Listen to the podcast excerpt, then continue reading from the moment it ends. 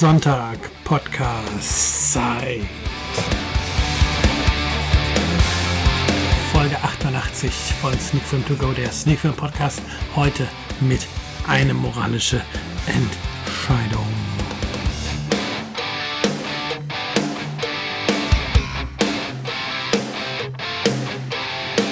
Ja, und damit sind wir auch mittendrin in der neuesten Folge von Sneak Film To Go, der Sneak Film Podcast. Wie gesagt, heute ist der Film der Wahl eine moralische Entscheidung.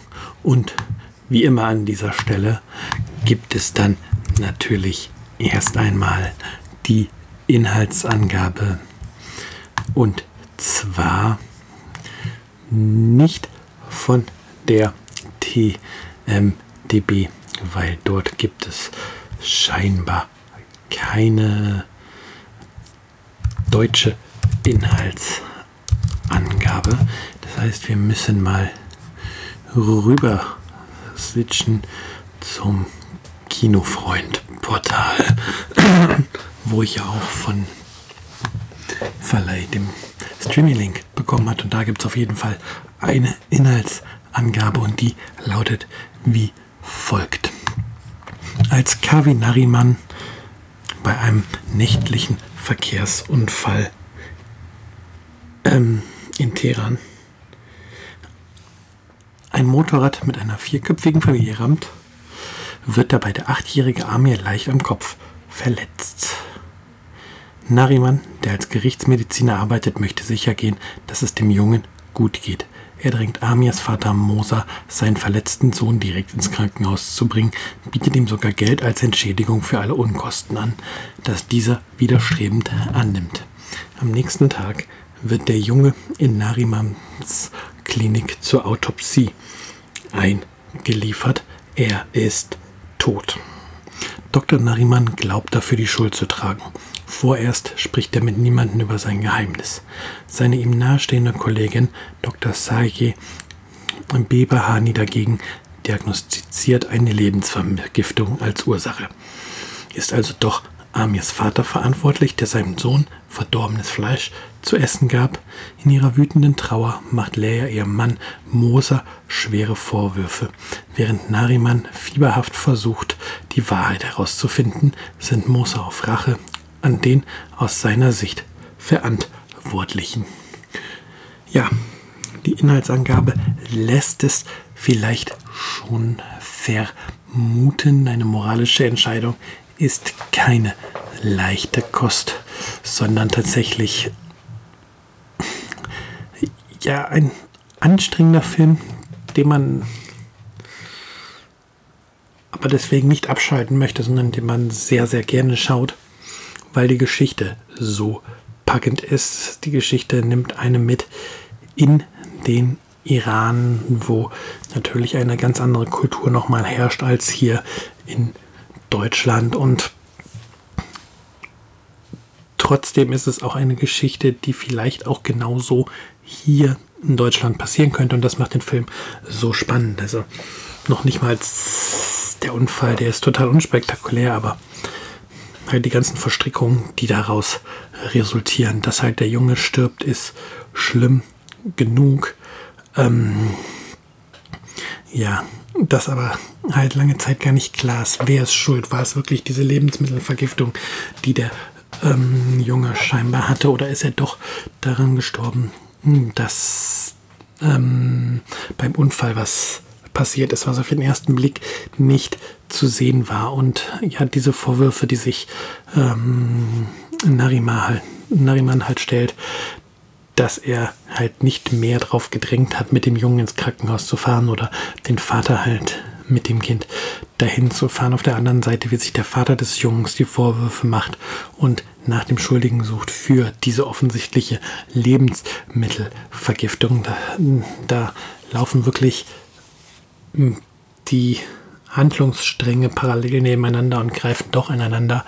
Und ja, jeder der Hauptcharaktere kämpft irgendwie mit seinem Innersten und sucht die Schuld bei sich oder eben auch bei anderen und man sucht eben nach der einen Ursache für den Tod ähm, des Jungen, der eigentlich noch sein ganzes Leben vor sich hatte. Und ja,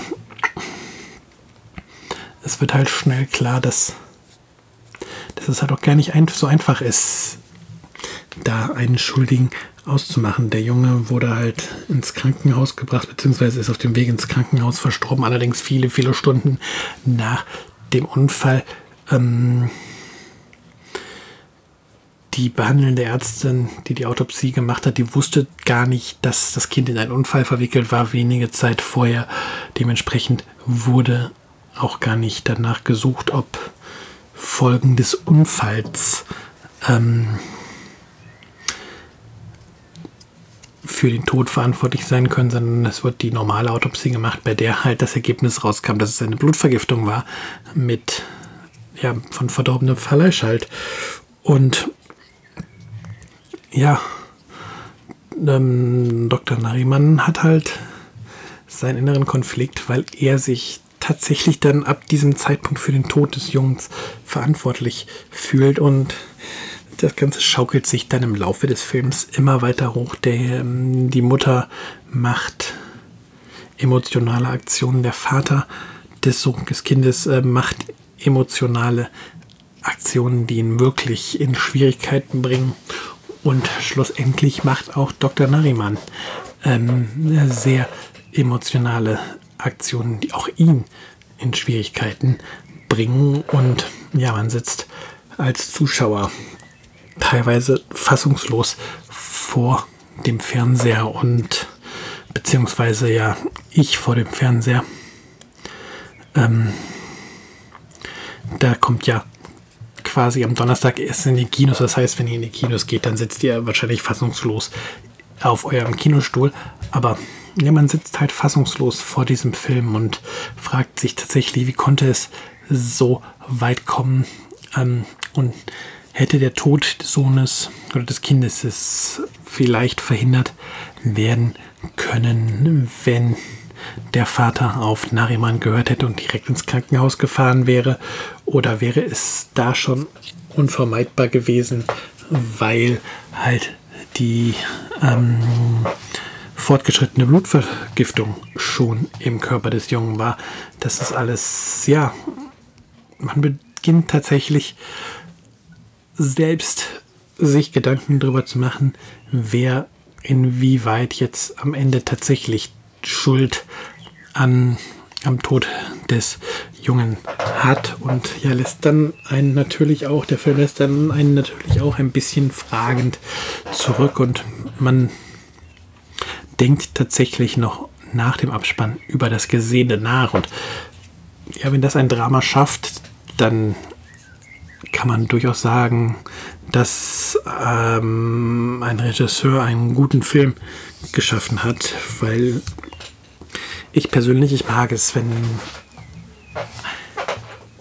ein Film einen zum Anregen an, ähm, ja, einlädt und eben, dass man nicht immer nur leichte Komödienkost oder leichte Actionkost guckt, guckt, die durchaus Spaß machen kann, aber dass halt ein Film mit dem Anspruch, wie es jetzt dieser Film hier hat, es dann auch tatsächlich schafft, dass man nach dem Abspann oder mit Beginn des Abspanns ähm, ja, das Ganze im Kopf nochmal Revue passieren lässt, was man gerade gesehen hat und ja, sich auch fragt, hm, ist das alles jetzt der richtige Weg gewesen? Haben sich die Charaktere alle richtig ver verhalten? Wie würde man sich selber vielleicht in so einer Situation äh, verhalten? Und ja, das alles gelingt dem Film eine moralische Entscheidung und ja, es ist jetzt natürlich ganz, ganz ehrlicherweise kein viel gut Movie. Man geht nicht aus dem Film raus und hat das Bedürfnis, den Film nochmal zu sehen oder ihn so richtig abzufeiern. Nein, das ist echt hartes, anstrengendes Kino. Also anstrengend jetzt nicht, weil die Handlung so schwer zu verfolgen ist, sondern weil der Stoff halt echt hart ist. Aber es ist halt auch ein Kinofilm, wo es sich lohnt, sich auf dieses unangenehme Gefühl einzulassen und ja, ein wenig in diese andere Kultur abzutauchen und die, wie ich ja gesagt habe, eigentlich auch eine Geschichte zeigt, die eigentlich auch hier in Deutschland hätte ähnlich oder vielleicht sogar genauso passieren können oder stattfinden können. Von daher von mir auf jeden Fall eine uneingeschränkte Sehempfehlung für eine moralische Entscheidung. Für mich einer der Top-Filme, die ich bisher in diesem Jahr gesehen habe. Ich würde ihm jetzt mit einem bisschen Abstand, habe den ja Mitte der Woche geschaut, jetzt ist Sonntag, ähm, immer noch 9 von 10 Punkten geben und tatsächlich jedem weiterempfehlen oder jedem empfehlen, sich diesen Film anzuschauen. Klar, schauen wir mal noch kurz auf die Fakten. Regisseur war Wahid Yaliwand, jemand, der jetzt nicht so viel iranisches Kino guckt, jemand, von dem ich noch nie gehört habe, und auch die Darsteller Navid Mohammadzadeh, Amir Agahe, Hediye Terani und Sakir Bebahani sind natürlich alles Namen, die ich nicht kenne, aber sie verkörpern ihre Rollen wirklich gut. Man,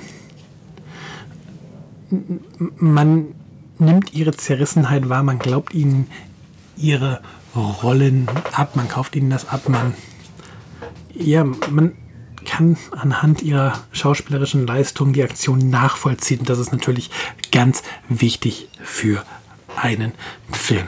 Ja, die weiteren Randdaten. Das Ganze ist im Genre Drama angesiedelt, hat eine FSK ab 12. Ich weiß allerdings nicht, ob ich den Film einem Zwölfjährigen unbedingt zeigen würde.